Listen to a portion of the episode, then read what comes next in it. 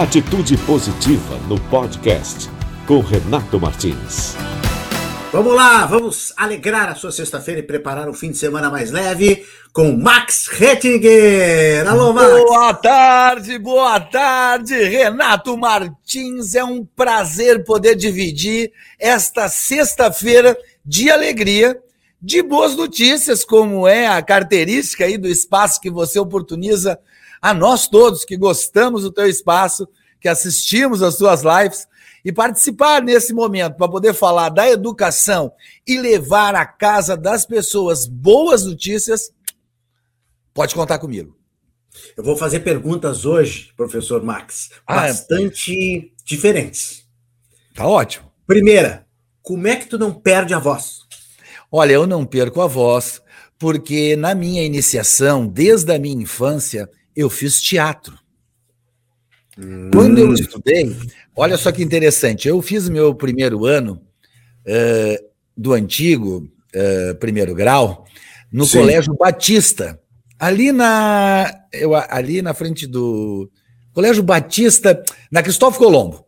Ah, Bem tá. Cristóvão Colombo, um pouquinho antes da Ovo de Colombo. Essa tu te lembra, né? ovo de Colombo, anos 80. Maravilha, maravilha. Rapaz, eu vivi tanto fora de Porto Alegre e, e quando eu volto aqui, eu, eu, eu, tenho essas coisas do passado. Desculpe quem está nos ouvindo, eu, a gente tem. O Renato é jovem, eu tenho quase 60 anos, então tem uma história de. Eu estudava no Colégio Batista e lá, na época, se dava medalhas para os alunos, na matemática, no português, todo mês, né? Era cheio de medalha. Era um pouco de gamificação.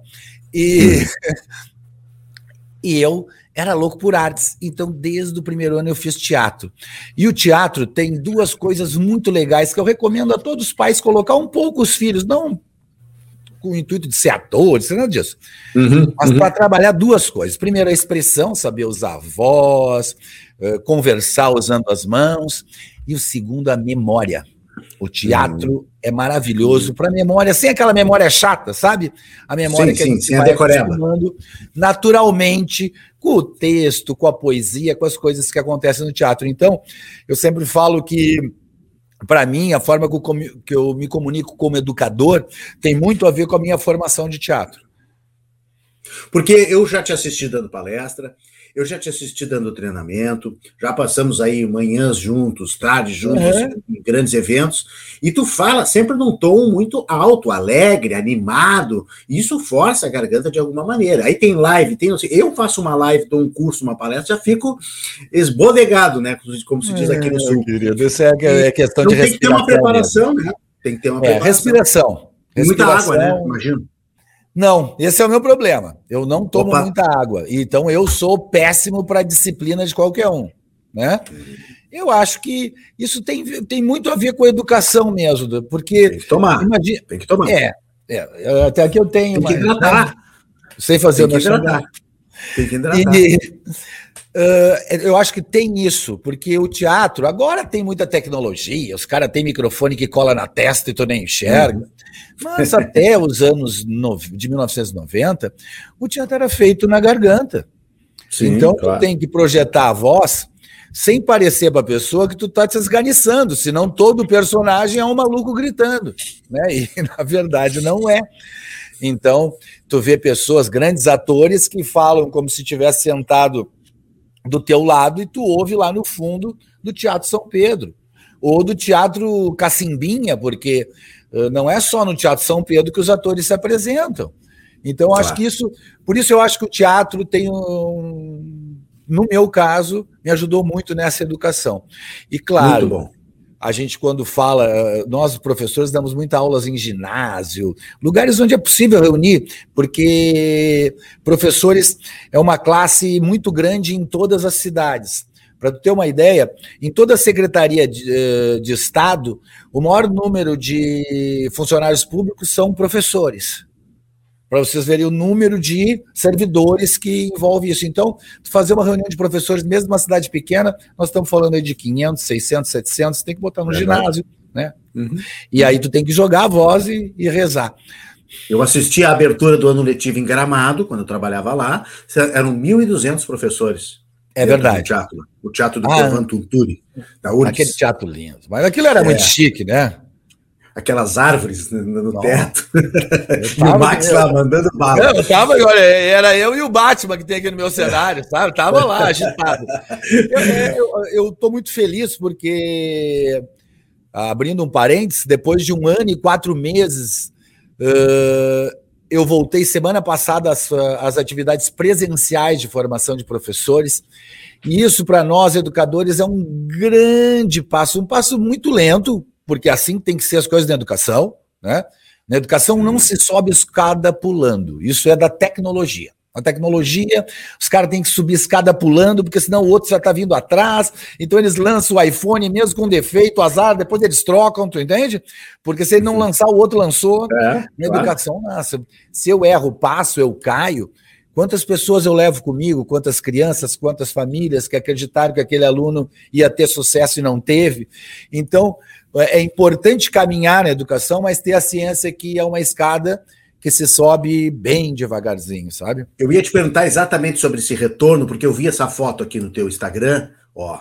Eu não sei se essa, esse foi o teu retorno presencial. É, eu, eu fiz uma mostra... antes em, em, São José. Essa foi em Jurimirim, em São Paulo. Foi a segunda mas... do meu retorno presencial já mas ela mostra aí né, o, o, o, início da retomada, as cadeiras afastadas. Como é que tem sido essa experiência, Max? É, é isso, quer dizer, é uma retomada que para todos os professores significa muito, significa esse nosso comprometimento que nós vamos ter que ter agora para retomar com as crianças, com calma. Notem o afastamento social, notem a organização das coisas. Puxa, Max, quantos milhares tem aí? Não, não tem milhares, tem 100 professores aí. Então, dá para fazer coisas, dá para fazer eventos, pequenos eventos, em lugares grandes. Por que, que é importante isso?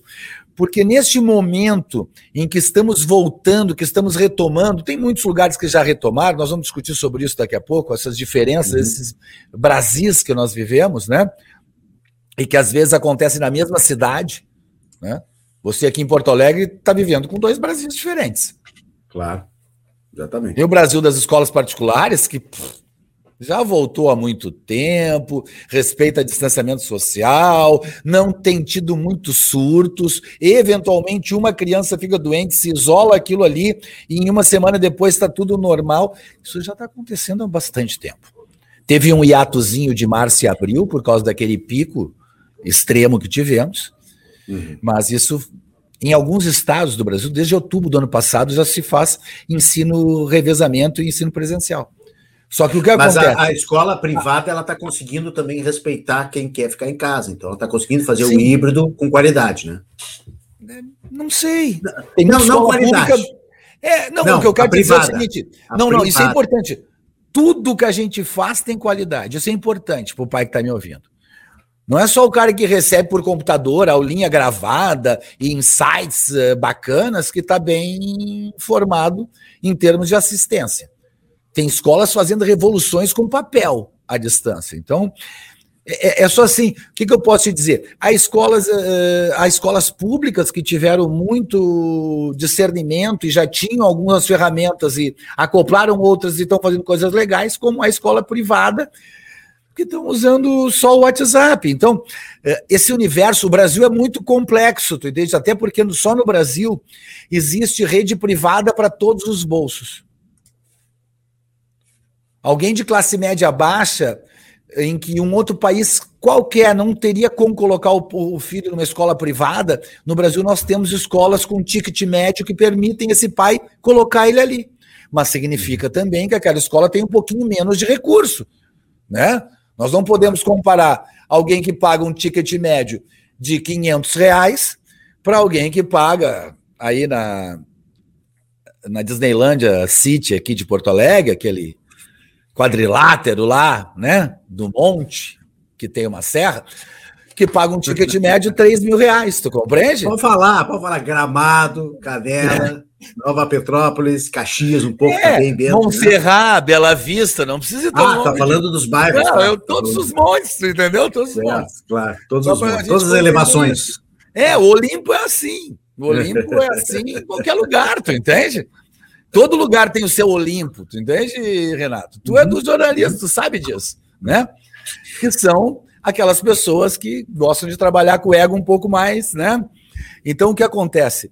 Existem muitas diferenças na educação brasileira que tu não tem em outros países. Em outros países tu tem ou escola pública, isso em outros países que, que eu posso comparar com o Brasil, né? Vamos parar com esse síndrome de cachorro feio, né? Pelo amor de Deus, vamos comparar o Brasil com o Chile, com Portugal, com o México, com a França, com a Espanha, vamos comparar com, com, com gente que, né? A Inglaterra, é, a Inglaterra é forte, mas vamos comparar com a África do Sul, com a Coreia um pouquinho, com a Coreia do Sul, né? Do Norte não. Então, o que, que eu acho interessante, Renato? Que a gente tem que nos comparando com esses caras em termos de tecnologia, de aprendizagem, nós não estamos tão distantes, nós estamos com os desafios muito parecidos.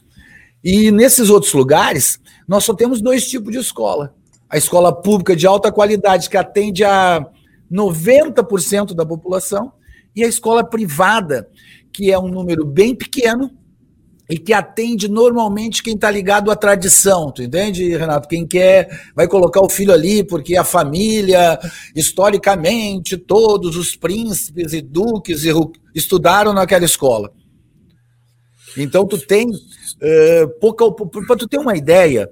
Uh, eu vivi muito tempo na cidade do Porto, em Portugal, uma cidade de 1 milhão e 500, 1 milhão e 700 habitantes, parecido com a Porto Alegre em termos de população, só que distribuída de forma diferente, mais horizontal, menos vertical, né? Nós aqui tendemos à verticalidade, como os americanos, e, e lá nós tínhamos. Cada seis, vez mais verticais.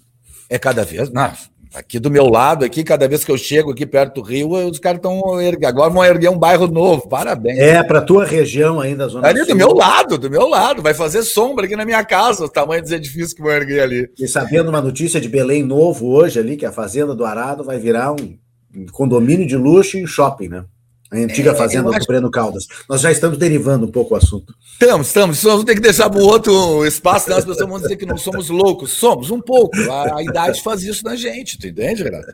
A idade é a experiência. Aqui. É, a idade é a experiência. Vamos voltar. Então lá não se tem essa variedade, não se tem essa quantidade. Então, voltando para a gente entender, por exemplo, uma cidade como Porto, que é parecido com Porto Alegre, tem seis escolas privadas grandes. Seis? Seis. Imagina. Imagina. Aqui nós devemos ter 200 ou 300. É. Seis Tem, escolas então, é o número de, de Canela e Gramado. São, é, são cidades com 7 mil, 8 mil habitantes. É. Por quê?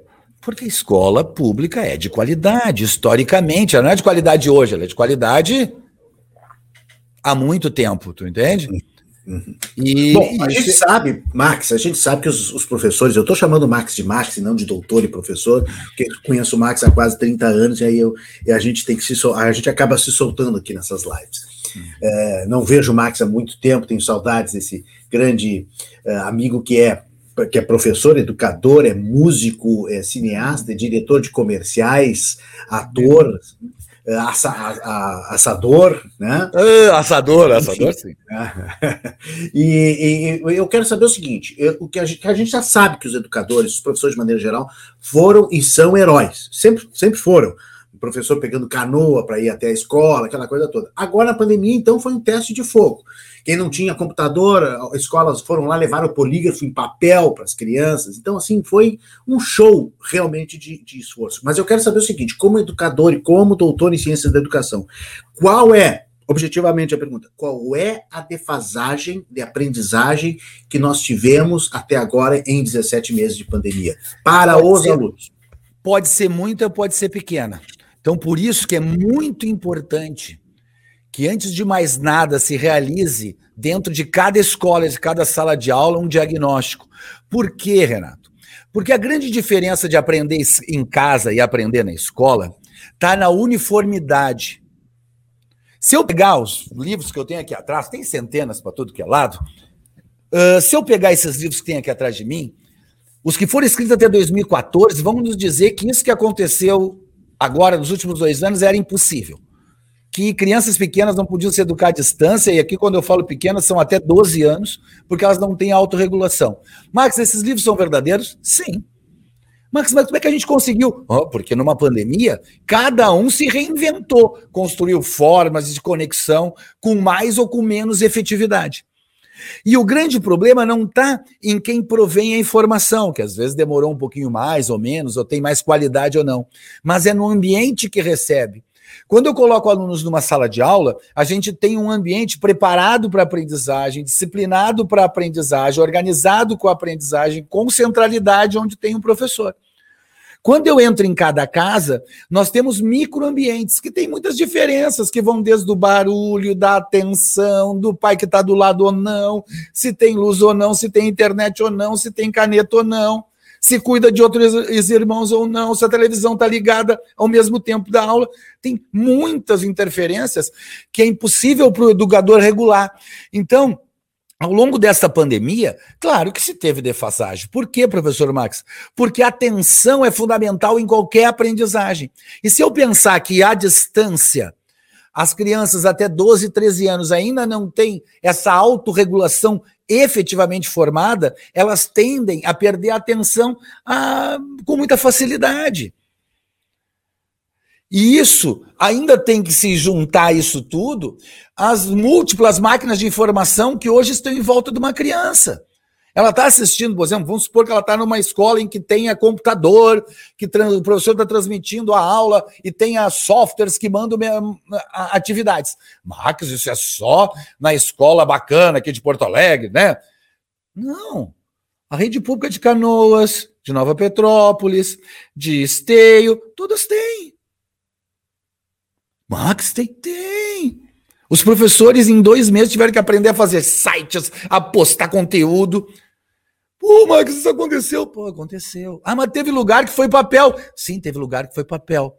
Porque a boa tecnologia de educação é aquela que chega no cara. Entendeu? Essa é a boa. E numa mesma sala de aula, nós podemos ter muitas possibilidades, tu entende, Renato? Então, esse desafio da pandemia, ele. Max, quanto tu, eu, eu, posso dar um número objetivo? Hum. Posso. As crianças, em média, devem ter absorvido de 30% a 40% do que a gente esperava que elas absorver, absorvessem. Max, isso é um sucesso? Nossa, posso soltar uh, fogos agora? Hum. Max, mas isso é significante? Não. Por quê? Porque a grande aprendizagem de crianças até 12 anos não é só o conhecimento, tu entende, Renato? Sim. Às vezes a gente que é, que é leigo não consegue compreender uma coisa. Na escola, a gente trabalha com duas grandes formações mentais: os significados. Se, se eu for, se, se, tu vai se, me perguntando, se eu for muito longe, se tiver muita educandeza aí, tu me fala que eu vou traduzindo. Não, eu só tá? quero saber o seguinte: tu és a favor, então, de uma peneira, de uma. Não é peneira, mas um não, reforço, calma, calma. uma prova na volta, é isso? Claro que não, é porque é isso, é. A, a nossa geração pensa que a diagnóstico é prova. Tem que inferno, botar a cruzinha prova. lá. Prova, marca um X, sabe tudo.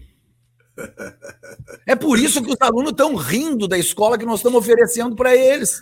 Ah, porque é muito sentido. fácil para a capacidade mental deles. Eu tenho sentido Esses isso. Esses dias eu recebi uma. Opa, trancou o Max. Idades escolares, além. Voltou, voltou, é, voltou. Deu uma trancadinha. Deu e uma a prova parecia aquelas cinco primeiras perguntas do Quem Quer Ser Milionário do, do Hulk. Tudo bem, Renato? Não, deu uma trancadinha, voltou um pouco serrilhado, agora tá voltando ao normal. Quem quer ser milionário? É isso, então. O show dizer, do milhão prova, do Silvio Santos. Sabe aquelas perguntas, né? Qual é a capital do Brasil? Abelha? Cavalo? Mendonça? Brasília? Pô, não dá, é uma coisa impossível. Então, eh, não é isso. Deixa eu retomar isso aqui para tu compreender o que é diagnóstico certo. na educação. Vamos lá. Entende? Diagnóstico na educação é tão complexo quanto um diagnóstico na medicina, tu entende? Ninguém faz só te olhando ou manda tu responder uma. Ah, tu, tu teve espirro? Sim ou não? Tu, né? Sabe como é que Não, não. O cara vai te mandar fazer uns exames variados. Né? Até às vezes manda fazer muita coisa. Mas vamos voltar aqui ao nosso.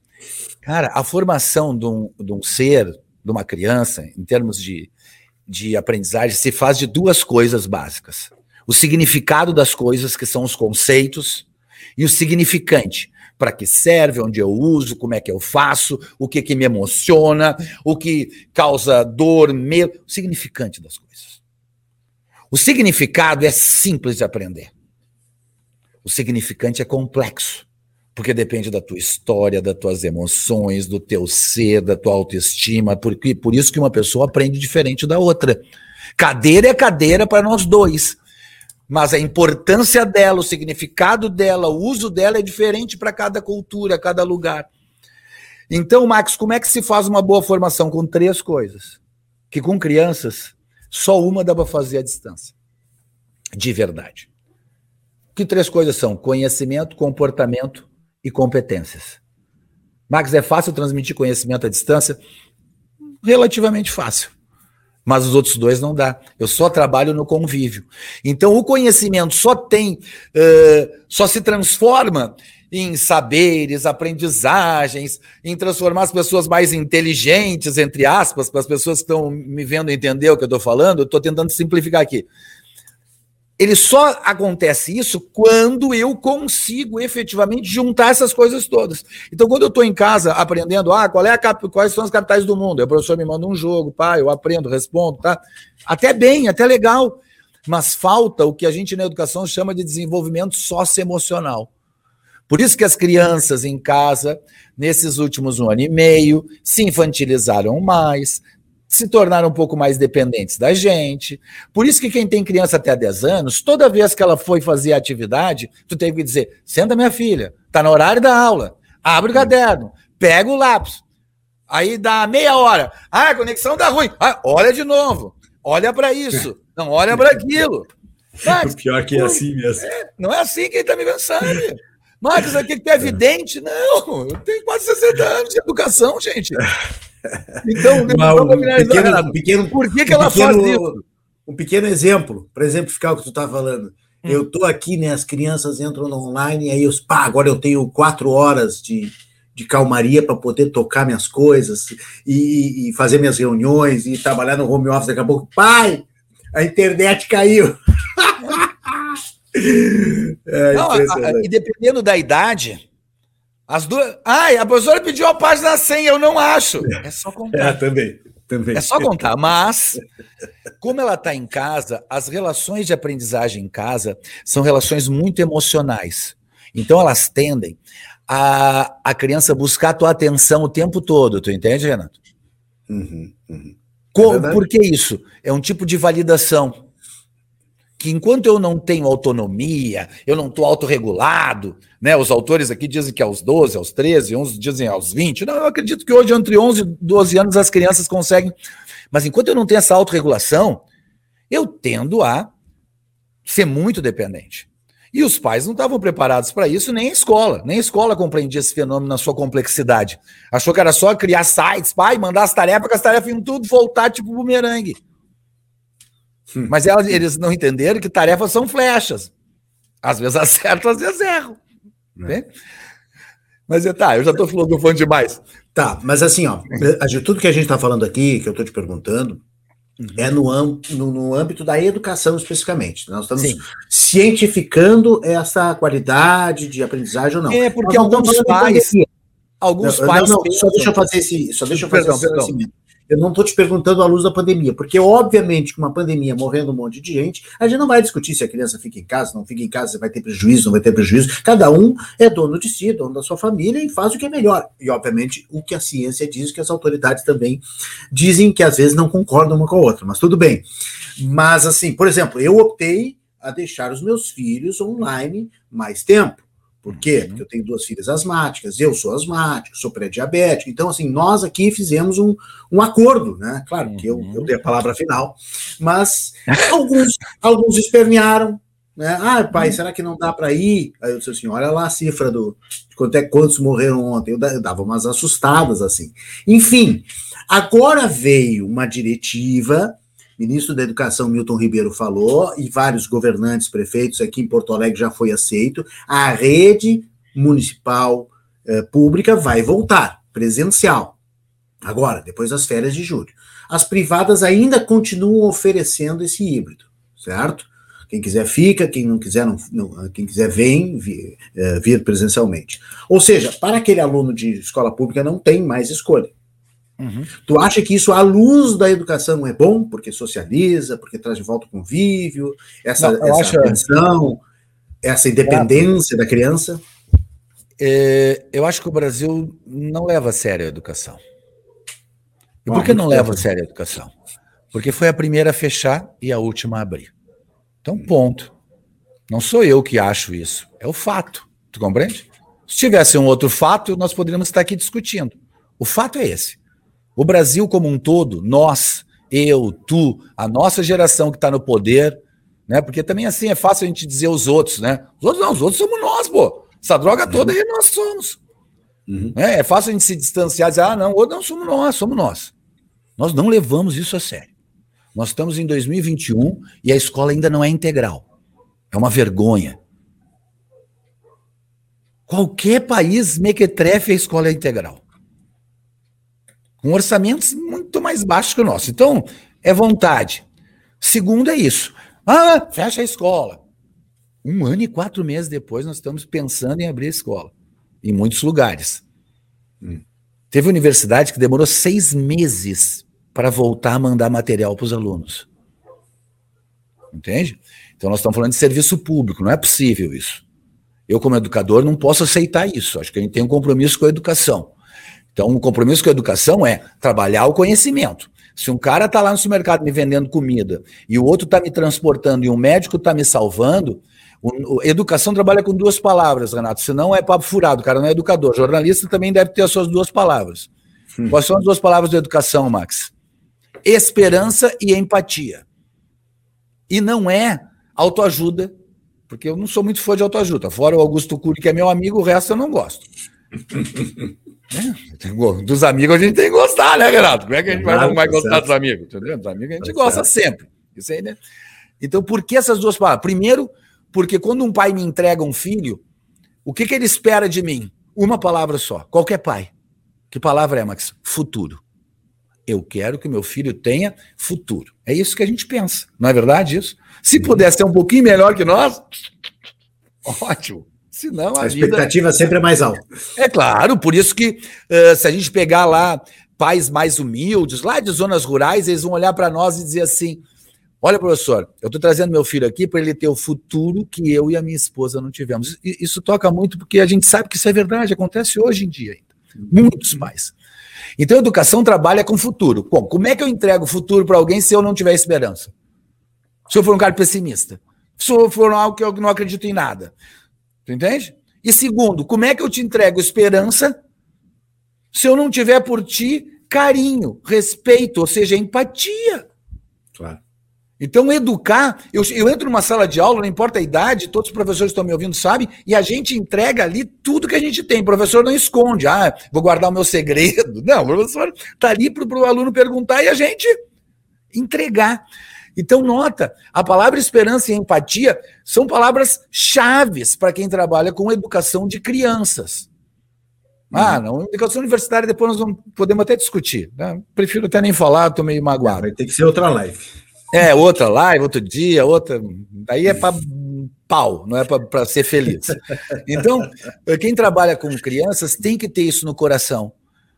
E acho que tivemos, porque a maioria das escolas lutou para botar no ar, para entregar folha, para pendurar caderno. Vocês viram durante a pandemia milhões de reportagens mostrando isso. Gente entregando cópia no barquinho, fazendo coisas que era possível de fazer. Bom, agora temos uma segurança maior para voltar. Temos. Na maioria das comunidades do Brasil, nós já temos mais de 80% dos professores vacinados. Puxa vida. Que bom. Vamos vacinar crianças? Ainda é muito controverso.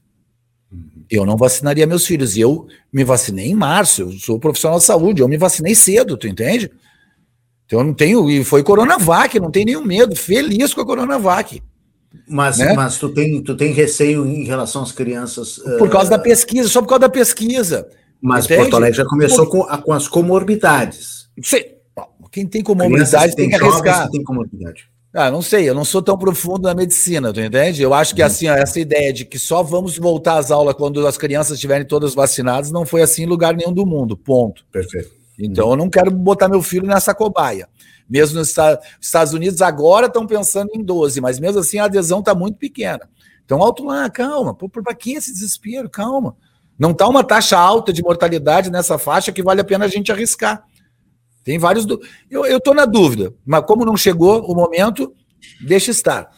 Acho claro. que quem tem comorbidade tem que ir no seu médico, né? Ponto. E ouvir claro. o seu médico. Ponto. Melhor coisa. Eu penso não interessa. Entendeu? Uhum. E acho que não deve levar ninguém a sério, tem que levar a sério o seu médico, pelo amor de Deus. Claro, claro, claro. Mas em termos de educação, uma escola hoje pode, com tranquilidade, ser um lugar seguro. E para muitos alunos, para a grande maioria, principalmente para os alunos da educação infantil e do primeiro e segundo ano, estar em casa significa uma baixíssima aprendizagem. E isso é muito importante a gente entender. Porque se alfabetizar à distância é bem difícil para adultos, quanto mais para crianças de 6 anos, de 5 anos, de 7 anos. Então, essas crianças foram as mais impactadas. A educação infantil foi a mais impactada. Então, essas têm que tentar voltar. Mas, claro, um passo cada vez. Essa ideia de que eu abro a escola, Renato, e coloco todo mundo dentro e vamos lá, começou de novo, não é assim que funciona. As coisas têm, é uma escada. Então a escola está fechada, Vamos começar voltando com o ensino híbrido. O que, que, é isso? Revezando grupos de alunos, dividindo a sala de aula em três ou quatro grupos. Cada dia da semana ou cada dois dias da semana vai um grupo de alunos. Com isso, eu consigo fazer em uma semana um diagnóstico bom da turma, o que, que aprendeu, o que, que pegou, duas semanas no máximo. E eu tenho mais meio ano para recuperar isso no presencial. E eles aprendem rápido. Então, para mim, só se pode pensar em perdas quando a gente olhar lá em dois, no final de 2021. E tem que uhum. se considerar como se 2020 e 2021, isso o governo está falando, porque o governo, o governo nem sonha o que é educação, quanto mais falar disso. Considerar que 2020. Mas esse ministro aí é, é, um, é um, é um cara preparado. Só que não. Hashtag só que não. Uh, uh, mas, mas, ô Max, e essa ideia do quarto ano? Não, calma, calma, deixa eu só terminar tá. uma coisa para o pai tá. ficar tranquilo. Tá bem. A avaliação importante tem que ser feita no fim de 2021. Tá. Juntando os conteúdos de 2020 e 2021. Max, a escola agora nesse semestre vai ter que. Vai. Como é que a gente faz isso? Com um pouco de aula presencial e com bastante atividade uh, uh, híbrida, né? Que a gente Nossa. chama a distância. Max, por que, que é melhor eles irem pelo menos um dia na escola? Porque daí eu organizo melhor a, a, os temas de casa e eles passam a não depender dos pais. Hoje, no formato remoto, eles são muito dependentes dos pais. Que, uhum. desculpe, tem baixa qualificação para essa intermediação. Que claro. não é pecado. Então, não são as pessoas que... ideais. Não, e tem pai que é especialista. É especialista em sabotar aluno. Não, senta, fica quieto, presta atenção. Ou então procura no Google. Procura no Google. Não, tem pai Vamos que lá. entra no meio da aula. Ô, professora, isso aí não deu. Pô, pelo amor de Deus. Imagina eu chegar no meio do teu trabalho. Ô, Renato, pô, a minha não. O pior é que é mesmo. Pior é que é. Ah, especialista todo mundo é em tudo. O brasileiro tem uma coisa maluca. Eu acho assim. Essa dependência que tu falasse aí das crianças em relação aos pais em casa, tem pai que, que incentiva isso, porque ele não sai de perto. Ele fica do lado, ele abre a câmera, ele fecha a câmera, ele, ele, ele coordena. Foi a, né? foi a ocupação, Renato. Entende? É, claro. Também tem seguro. E, e também, tem, eu entendo. Não, porque pensa no pai. Puxa, eu estou tendo a primeira oportunidade da minha vida de ser professor do meu filho. Olha que coisa legal! É legal. É legal na brincadeira do sábado, que a gente pega o quadro negro, eu e meu filho, e vamos falar de Barbie, Fórmula 1, super-herói, qualquer coisa, mas não, o conteúdo da escola não é assim, entendeu? Não é bem assim. Né? E às vezes a gente confunde. Uh, o currículo hoje é bem diferente do que era da nossa época, então o pai pode estar trazendo uma informação que hoje a escola considera errada. E às vezes ele fica brabo. Pega o livro, mas isso aqui tá errado, isso aqui não é assim. Não, isso hoje é assim. São saberes modernos, tu entende, Renato? Então, tá, então peraí, vamos abrir, só vamos abrir um parênteses rápido. Isso já aconteceu é. comigo. Veio aquela pergunta assim, meu Deus do céu, eu não aprendi isso. Ou então, se eu aprendi, já faz 30 anos que eu aprendi isso, uhum. 40 anos.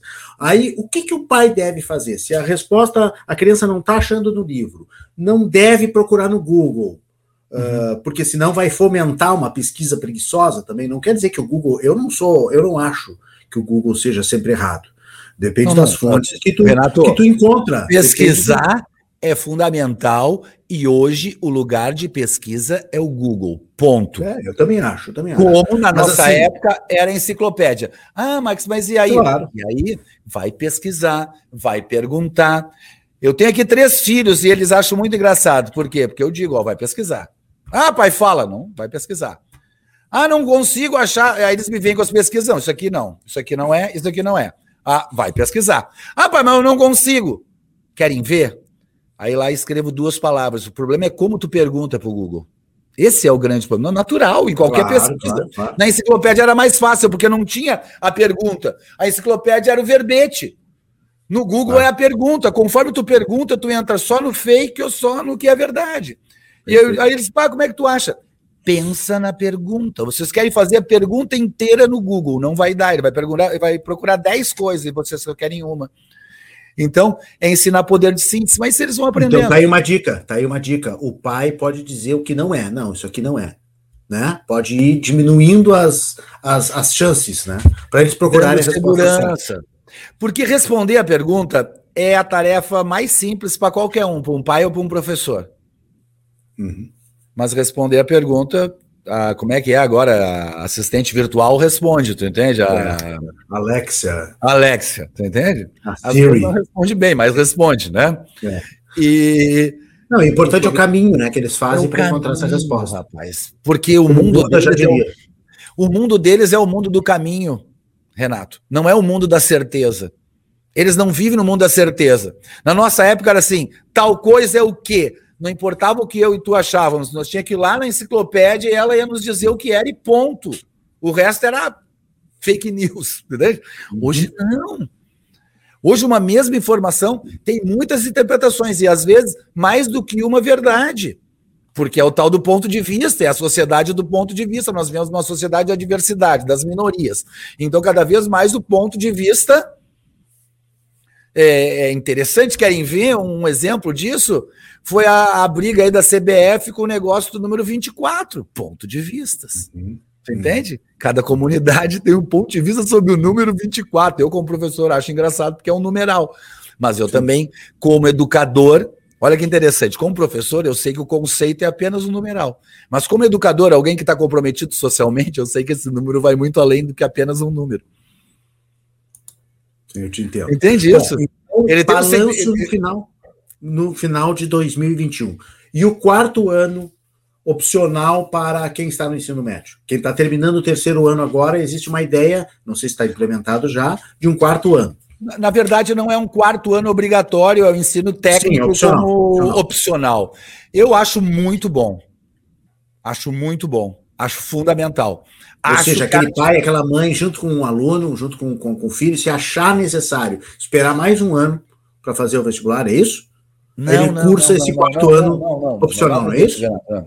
É que sabe o que é? Que a então, gente no Brasil tem uma tendência a fazer meias reformas. Por quê? Porque reforma inteira custa.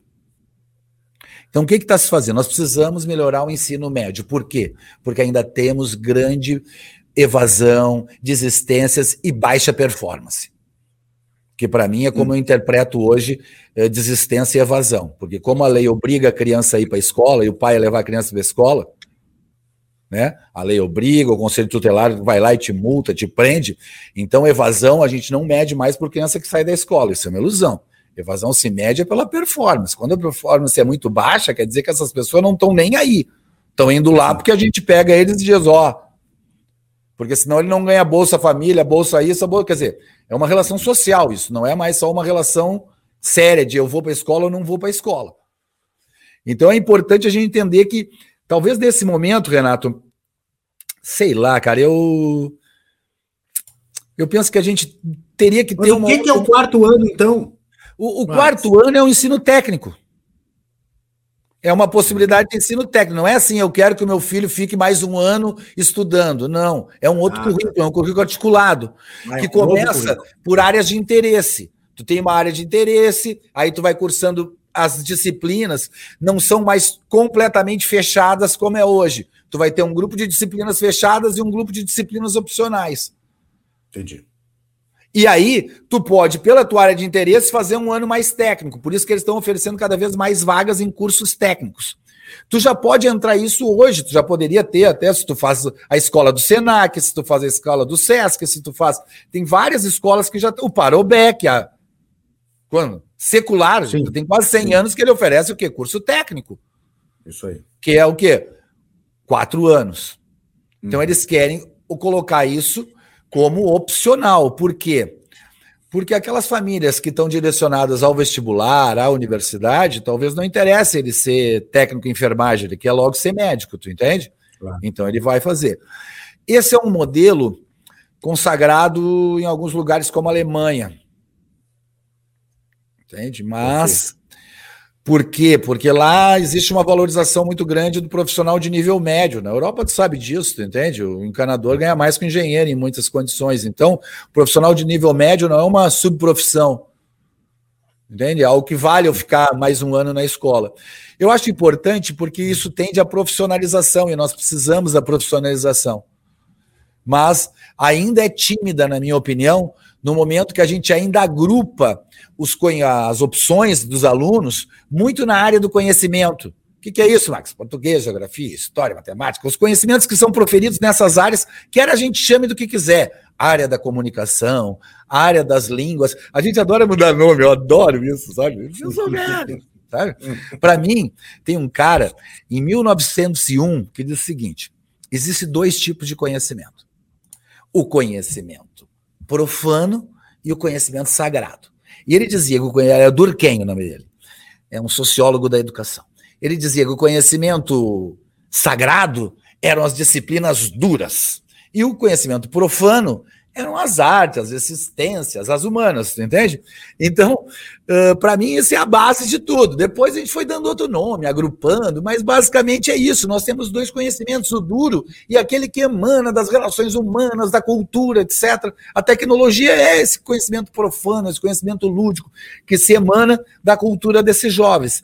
Então, eu acho que ainda ele é muito tímido nessas áreas. A gente apostar mais nas profissões do futuro futuro, em, em escolas que tenham mais viés tecnológicos, mais viés artísticos, mais viés de comunicação, entende? Que a gente pudesse ampliar um pouco o leque, como, como tem nos Estados Unidos, escolas eh, de ensino médio mais focadas, high school, mais focadas em áreas mesmo de ação, né? tipo, né, área artística, área de negócios, mas é um começo. Eu acho que qualquer movimento é bom, né, Renato? É tímido, mas é bom. Perfeito. A gente está batendo aí 49 minutos de live. Não, 45 minutos de live e a gente não conseguiu falar nem no segundo assunto que eu queria falar contigo, que é um pouquinho de criatividade. Falar sobre criatividade, despertar da criatividade, esse ativo tão buscado hoje no mercado, pelas empresas, pelos profissionais e tal. Mas eu acho que é importantíssimo a gente eh, trazer a tua experiência aqui e a tua lição, a tua, a tua, o resumo da, da, tua conclusão, do teu pensamento, aqui é de que há uma segurança já para Sem voltar dúvida. às escolas dúvida. presenciais. Eu Existe uma mesmo... série que a gente nem falou aqui, mas uma série de vantagens na socialização, a questão do, do assédio eh, sexual em família que acontece. Não, não, não, não. Né? Renato, Renato, o importante da volta às aulas não, pelo amor de Deus, você vai procurar pelo em ovo. Tô derivando? Tô derivando? Ah, se o cara quer assediar, não é porque ele passou o dia inteiro em casa, ele, ele sabe, não sei. Não, o que eu acho é o seguinte. Olha que eu vi entrevistazinha, deixa com o tio lá, com, uma, com o padrasto e não sei o quê. Sim. Aí acontece. Dá Mas sorte deixa, ao azar. Mas estão deixando com essas pessoas há muitos anos. A nossa escola só tem meio turno. Mas a criança Renato. indo para a escola, os professores às vezes notam mudança de comportamento. Ah. Eu, ontem nós fizemos uma live sobre a violência contra a mulher. Eu e vi, as, a promotora e a delegada disseram: é importantíssimo a entrada de terceiras pessoas no, no processo. Então, Porque daqui a pouco então, uma terceira então, pessoa denuncia. É. Eu não gosto desses motivos porque eu sou professor, cada um tem os seus motivos. O meu motivo então, por isso, professor é que, é, que quer dizer, acho esses motivos sérios para os outros, para quem trata dessas coisas. Eu trato de educação. Por que, que é fundamental as crianças voltarem? Porque o desenvolvimento completo só se dá nas relações presenciais, de crianças até 12, 14 anos. Depois nós podemos até discutir se por ah, vamos deixá-las em casa. Se eu gosto disso, não. Por quê? Porque nós não temos track. um modelo. O resto é bônus track. É, então é isso. Voltar. Como voltar? Aí sim, aquilo que nós falamos, devagar, trazendo os grupos aos poucos, diagnosticando, organizando, já de cara quando volta, já ter professores e horários para recuperação, porque não se faz um, um, ano e meio em um semestre se a gente não tiver bem organizado, mas se a gente tiver bem organizado, se faz. Eu sou um cara muito otimista. Ah, Max, ah, mas eu não sei. Bom, cada um com seu. Eu acho que se faz, que é possível. Max, nós vamos chegar no fim do ano e as crianças vão ter aprendido 70%. Nossa, se elas tiverem aprendido tudo isso, vamos dar para elas o Nobel, porque foi fenomenal porque mesmo em momentos normais, aprender 70% de tudo que é oferecido numa escola é muita coisa. Então, eu sou um cara muito otimista nesse aspecto e acho que as crianças têm uma capacidade tremenda de adaptação, de absorção quando estão motivadas. E aí vai uma coisa importante da escola e dessa volta a motivação, o apoio em casa, o devagarzinho perder os medos, saber que distância não significa uh, não estar em contato no sentido da troca de olhares, do sorriso, das atividades mais leves, para que essa criança se sinta bem. Fala, Renato, e a criatividade? Muito bem.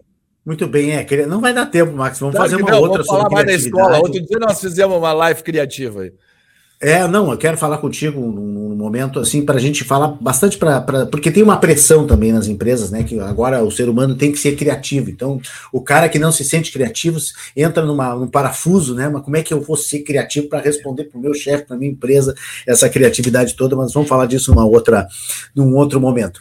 Max, então assim, para fechar, a questão da, da, da da defasagem. Existe uma defasagem, é, tu nos trouxe um número aqui meio acachapante, de 30%, 40%, mas a boa notícia, tem boa notícia, é que dá para recuperar alguma coisa nesse semestre. Dá para recuperar, e nota, Renato, entenda esse número, 30% não é 30% de 100. Ninguém aprende ah, 100%. Ah, bom. Tu aprendia 100% na escola? Hum. Se eu te fizer 10 perguntas agora, será que tu responde as 10? Então notem. Ninguém. Os pais, nós tendemos a ser malvados. faz uma, ninguém... faz uma aí, vamos ver. Faz uma, faz uma. Me cite pelo menos cinco é. das capitanias hereditárias. então deixa. Vamos para adiante. Vamos adiante. Fórmula de máscara. É. Fórmula de máscara. Ah, ah. Tá, essa, agora essa é fácil.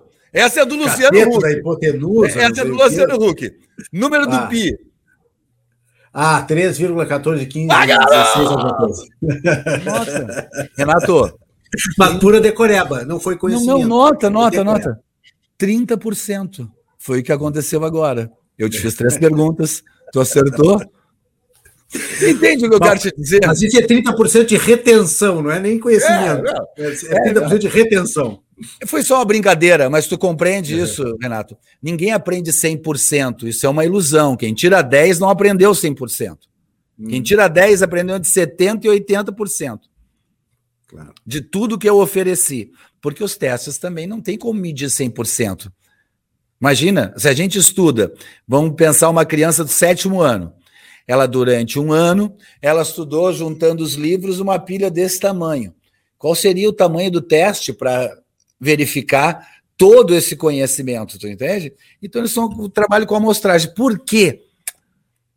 Porque a charada não é reter o conhecimento, senão nós estava ferrado. O Google era o campeão.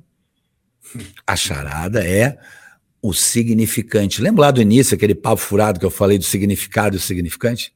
Significado é fácil de aprender. O que é, como é, a fórmula de decorar mas o significante, que é como eu uso, como eu faço, como aquilo me encadeia ideias, como aquilo faz o meu diferencial, por que uns gostam de game e outros gostam de música e outros gostam de fazer mat jogos matemáticos, vocês compreendem? É isso, e isso tudo está no mundo dos significantes, que tem a ver com as minhas vivências, com as minhas trocas, com a cultura que eu absorvo, no, mundo que eu vivo, com a escola que eu frequento. Então, por isso essa relação social é tão importante. O cara que é muito interessante, chamado Bauman, Zygmunt Bauman, o grande filósofo da atualidade, o homem dos uhum. conceitos de diversidade, de mundo líquido, de verdades não uhum. absolutas, ele diz assim, ó, que é no amor, é no convívio e na troca que a gente constitui o amor próprio. O que, que é o amor próprio, Max? Traduz isso, que não ficar vai, autoajuda, eu odeio. Auto... Autoimagem, autoestima, capacidade de expressão, comunicação, relação, sociabilidade. Isso é amor próprio. Tu entende, Renato? Muito bom. Então é, é, é, isso que o Paulo nos diz quando ele constitui. E essa constituição só se faz no social. Não se faz no individual ou no ventre da minha família, por melhor que seja a minha família, ou mais rica que seja. Bacana que tu trouxe um pensamento do Bauman que ninguém sabe, porque todo mundo só cita o mundo líquido do Bauman. As pessoas só conhecem o Bauman por causa disso. É, eu, eu, trouxe tenho, é, eu não, tenho aqui é, todos os livros dele, mas é, porque a gente cabe mais alguma coisa aí nesse teu estúdio? Cabe que que é? mais alguma coisa? Cabe mais alguma coisa nesse teu o estúdio? O estúdio é uma loucura, eu vou te mostrar só um Olha pouquinho. De celular, eu mostrar, mas vou mostrar. Televisão é Batman. Olha aqui, é uma, ó. É uma... ó ah, aqui a gente começa. Ó, tem uma Iemanjá ali, sereia, o que, que é aquilo? Aí nós vamos para o Nordeste brasileiro e vamos embora. E aqui eu já entro numa sala de aula. Isso aqui é só um pedacinho desse estúdio, dessa minha garagem que eu transformei num grande estúdio de educação, onde a gente troca as ideias, dá aula, fala bobagens, enquanto a gente tinha que ficar em casa esse um ano e quatro meses. Eu não imagino isso aqui, Renato. Isso aqui parece não, a televisão de 1980. Não mexe na câmera que dá um dá, serrilha a tua. Ah, claro, fica um inferno. Deu algum é. problema aí. Max, só para fechar, dá para acreditar que vai passar? Qual é a mensagem? Não, já passou. Já passou. Já passou. Não, tá louco, não passou ainda, tem delta aí, tem um monte não, de coisa. Não, cara, eu estou procurando pelo em ovo. As rece... A, a, a, as represas estão vazias em São Paulo. Vai matar mais gente a falta d'água do que o Delta. Calma. A Delta ela contamina mais, mas mata menos. Eu sou Sim. sempre pelo positivo, nota. Ó, eu sou Sim. sempre pela. Ah, as pessoas atitude... começam a morrer menos. O que eu acho é o seguinte, Renato. Nós estamos num mundo que eu acredito que nós vamos conviver com isso o resto da vida agora. Claro. O Bill Gates já dizia isso há uns cinco anos atrás, entende? Que a gente ia começar a entrar numa onda de pandemias, de doenças que se transmitiram, que tinham que tem a ver com o aquecimento global, com a fome em alguns pontos, etc, etc, tu entende? E com a loucura do ser humano, porque essa pandemia pode ter sido feita dentro de um laboratório, a gente não sabe.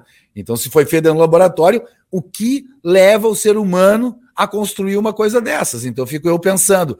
Por isso que quando eu te falo que só ter conhecimento não serve, entende? Se eu não tiver comportamento, que é ética, moral, responsabilidade com o outro, com o meio ambiente, se eu não tiver competências, ser uma boa pessoa, séria, para que, que serve eu ser um grande cientista e ter inventado uma porcaria que matou um monte, milhões de pessoas, entende?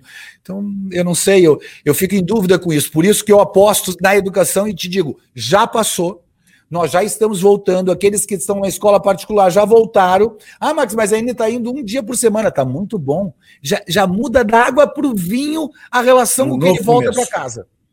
Tu entende, é um Renato? Isso aí. Por exemplo, meus filhos têm. Dois dos meus filhos estão em casa ainda. Vão ficar até setembro por causa da vacinação da mãe deles, que tem comunidade.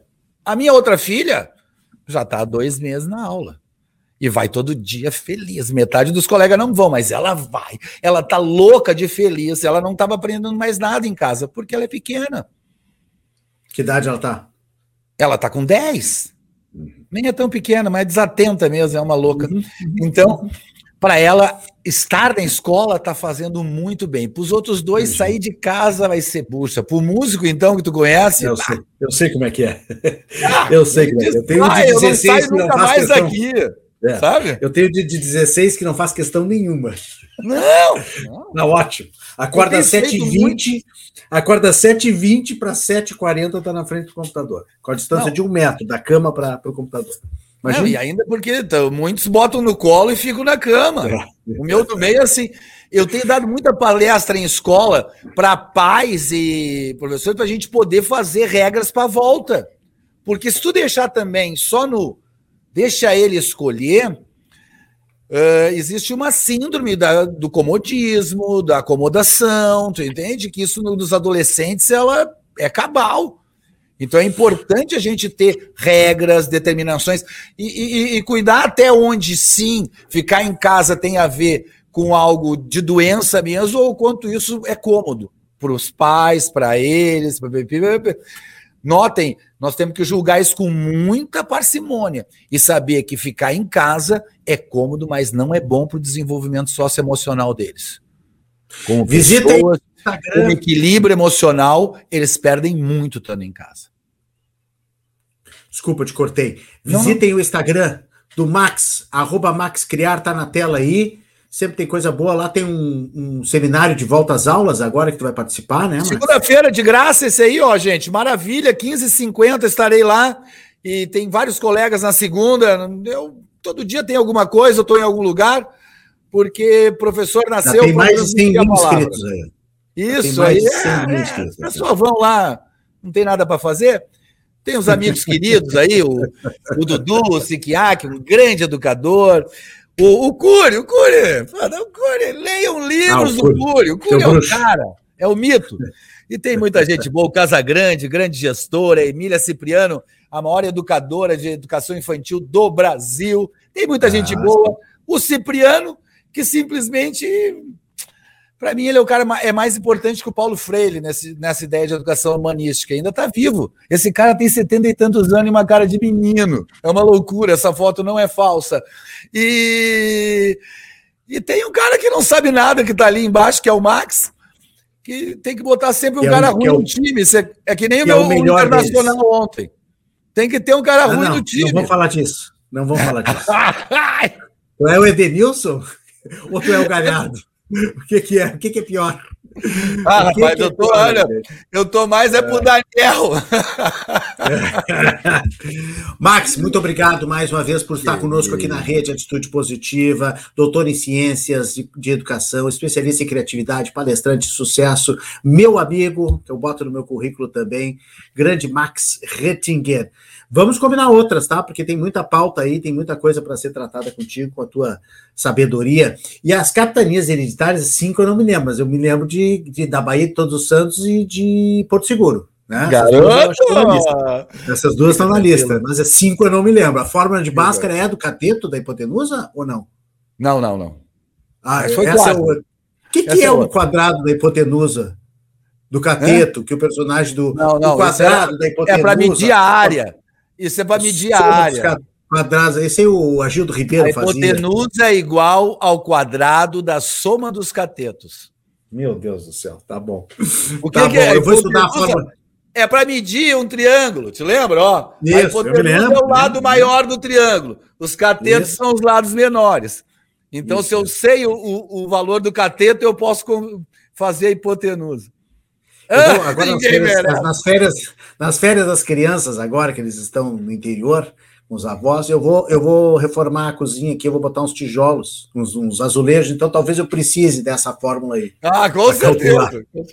Para calcular os triângulos. Max, um abração, tudo de bom. Obrigado, querido. Um beijo em todo mundo, um beijo nas famílias. Isso já passou para a educação. Uh, apoiem os filhos. Uh, tentem controlar o medo, mandar máscaras, ajudar, incentivar. É muito importante que a gente vá voltando, não é voltar rápido, é ir voltando. Uhum. Nós temos aí esse semestre para voltar, para equilibrar as coisas, para em 2022, sim, voltarmos à escola 100% presencial, porque isso é fundamental no desenvolvimento das nossas crianças e jovens. Obrigado, Max. Sucesso sempre, querido. Saúde. Beijo, beijo, querido! Valeu, bom fim de semana. Rede Atitude Positiva no ar, três anos. Esse papo com o Max sempre rende, é uma coisa impressionante e a gente tem que marcar outras, outras, outros encontros. Eu vou dar um rápido dos assuntos aqui, porque já estamos com mais de uma hora de live. Lembrar das nossas marcas que acreditam nas boas notícias.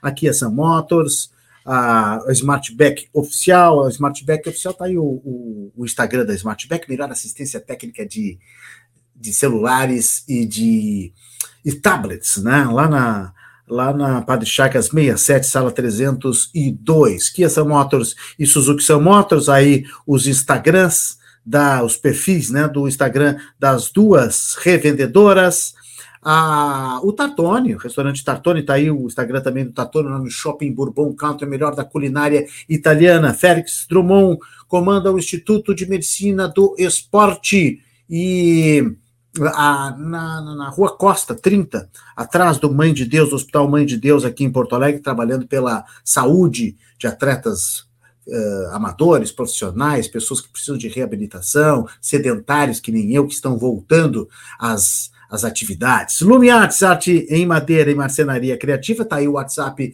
da turma da Lumiartes. Você pode chamá-los para discutir aquela ideia diferente, aquela ideia em madeira. Café do Porto, olha o Café do Porto aqui, ó. Olha, o Café do Porto já foi devidamente degustado, né? E durante a live, o Café do Porto é o nosso café oficial. Você entra no site cafedoporto.com.br e recebe em casa assinatura de café, recebe em casa diversas coisas bacanas. Uh, eh, coisas preparadas pelo pessoal do Café do Porto, com artistas, com a marca de artistas gaúchos, além de receber o Café do Porto, obviamente, e também um café especial de um outro lugar do Brasil. É uma assinatura de café surpresa. Você pode também procurar o Whats do Café do Porto, Aí você pode, aliás, acionar o, pelo WhatsApp e conversar com o pessoal do Café do Porto. Vai lá no cafedoporto.com.br e conheça essas novidades e essas surpresas também.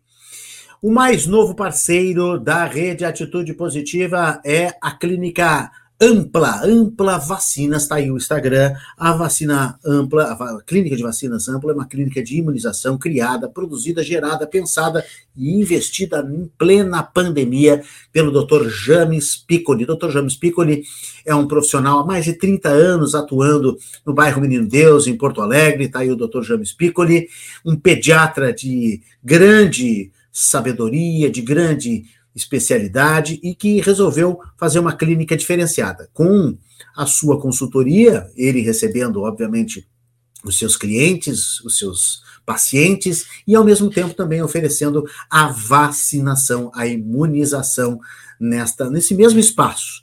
Mais de 30 anos de experiência amplificando a vida no bairro Menino Deus. Dr. James está ali na Silveiro 263, na loja 3 e com a vantagem de estar no Instagram, aí vocês já, já viram, a gente já colocou na tela, e também com o mesmo telefone de muitos anos atendendo os seus pacientes. 3233 3318, 3233 3318 é o e-mail, o telefone, melhor dizendo, do Dr. James Piccoli, que entende tudo de vacinas, né? Se você quer ser nosso parceiro, você também pode trazer a sua marca aqui para a rede Atitude Positiva e colar, ó, colar a sua imagem com a imagem das boas notícias do nosso jornalismo de soluções. Você escreve aí, tá o e-mail na tela, parceiros atitudepositiva@gmail.com.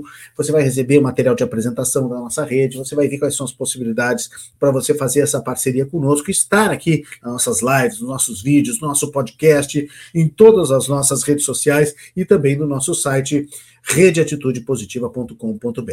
Agora, se você gostou desta live, da forma como a gente faz as nossas lives, ela é sempre produzida pela RM Comunicação e Eventos. Por isso você pode entrar em contato pelo nosso WhatsApp e pedir também um contato e um plano de apresentação dessas lives. Nós dirigimos operacionalizamos e produzimos lives remotamente para empresas, para equipes, para times, pessoas que estão interessadas em fazer uma ou uma live ou uma teleconferência, artistas, produtores de conteúdo, médicos, nutricionistas, pessoas que têm o que dizer e querem fazer uma live não sabem como, estão nas suas casas, com todo cuidado, com todo distanciamento, elas entram para dentro da nossa plataforma e a gente produz com ou sem jornalista apresentando. Você pode também comandar o show e a gente opera, operacionaliza tudo para você. Entre em contato com o nosso WhatsApp e peça mais informações a respeito das produções de lives da RM Comunicação e Eventos. Estamos também no Spotify, procure lá no Spotify o nosso podcast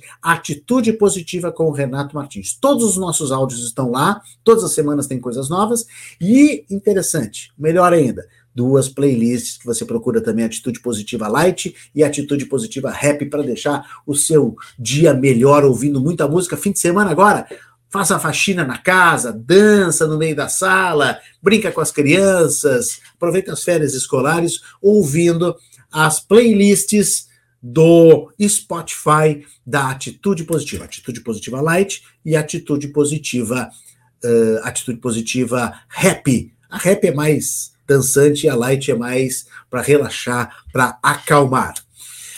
Três anos da rede Atitude Positiva e a gente continua celebrando com os amigos, recebendo muitos vídeos, muitas mensagens. E hoje é dia de ouvir e ver né, um grande parceiro, um novo amigo da rede Atitude Positiva, que trouxe o seu recado aqui para justamente trazermos, uh, para a gente celebrar à luz da ciência também essa nossa uh, esse nosso trabalho aqui da Rede Atitude Positiva. E fala sobre isso exatamente o epidemiologista Paulo Petri no depoimento de hoje.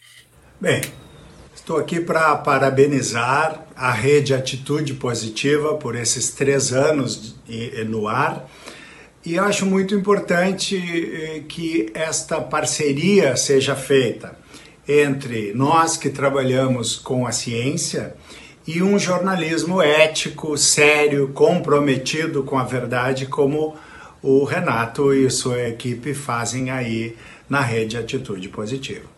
É fundamental essa parceria porque nós, eventualmente, com publicações científicas, atingimos um público de cientistas e um público mais reduzido. E este jornalismo que eu disse sério, ético, comprometido com a verdade, ele faz um elo entre o conhecimento científico e a população de uma maneira geral. Então vocês estão de parabéns, Renato, por essa iniciativa. Eu sou testemunha de que é uma iniciativa muito legal, louvável, elogiável e parabenizo então por esses três anos de vida e que venham outros tantos aí pela frente. Obrigado, doutor e professor Paulo Petri, epidemiologista, que participa das nossas lives aí, é uma grande figura, um grande amigo, que também está comemorando junto conosco os três anos da Rede Atitude Positiva. Está aí na tela, siga as nossas redes sociais, redeatitudepositiva.com.br. O meu Instagram é Renato Martins, jornalista. O da Rede Atitude Positiva é muito fácil, é arroba Rede Atitude Positiva. O meu Twitter também é muito fácil, é só Renato Martins. E o da Rede Atitude Positiva é Rede Ati Positiva. Essa live teve a coordenação de produção de Fernanda Vargas e a gente agradece a audiência de todos que estiveram conosco no LinkedIn, no, no, no, no, Facebook e também no YouTube. Você pode compartilhar essa live com seus amigos, porque vai em seguidinha, vai estar no Instagram e também no nosso site Rede Atitude Positiva. Um bom fim de semana para todos. Muitas manchetes positivas na nossa, no nosso site, lá nas nossas plataformas. E até a nossa próxima live. Um grande abraço, bom fim de semana mais uma vez. E hashtag Atitude Positiva hashtag vai passar. Atitude positiva, porque tem muitas histórias boas para contar.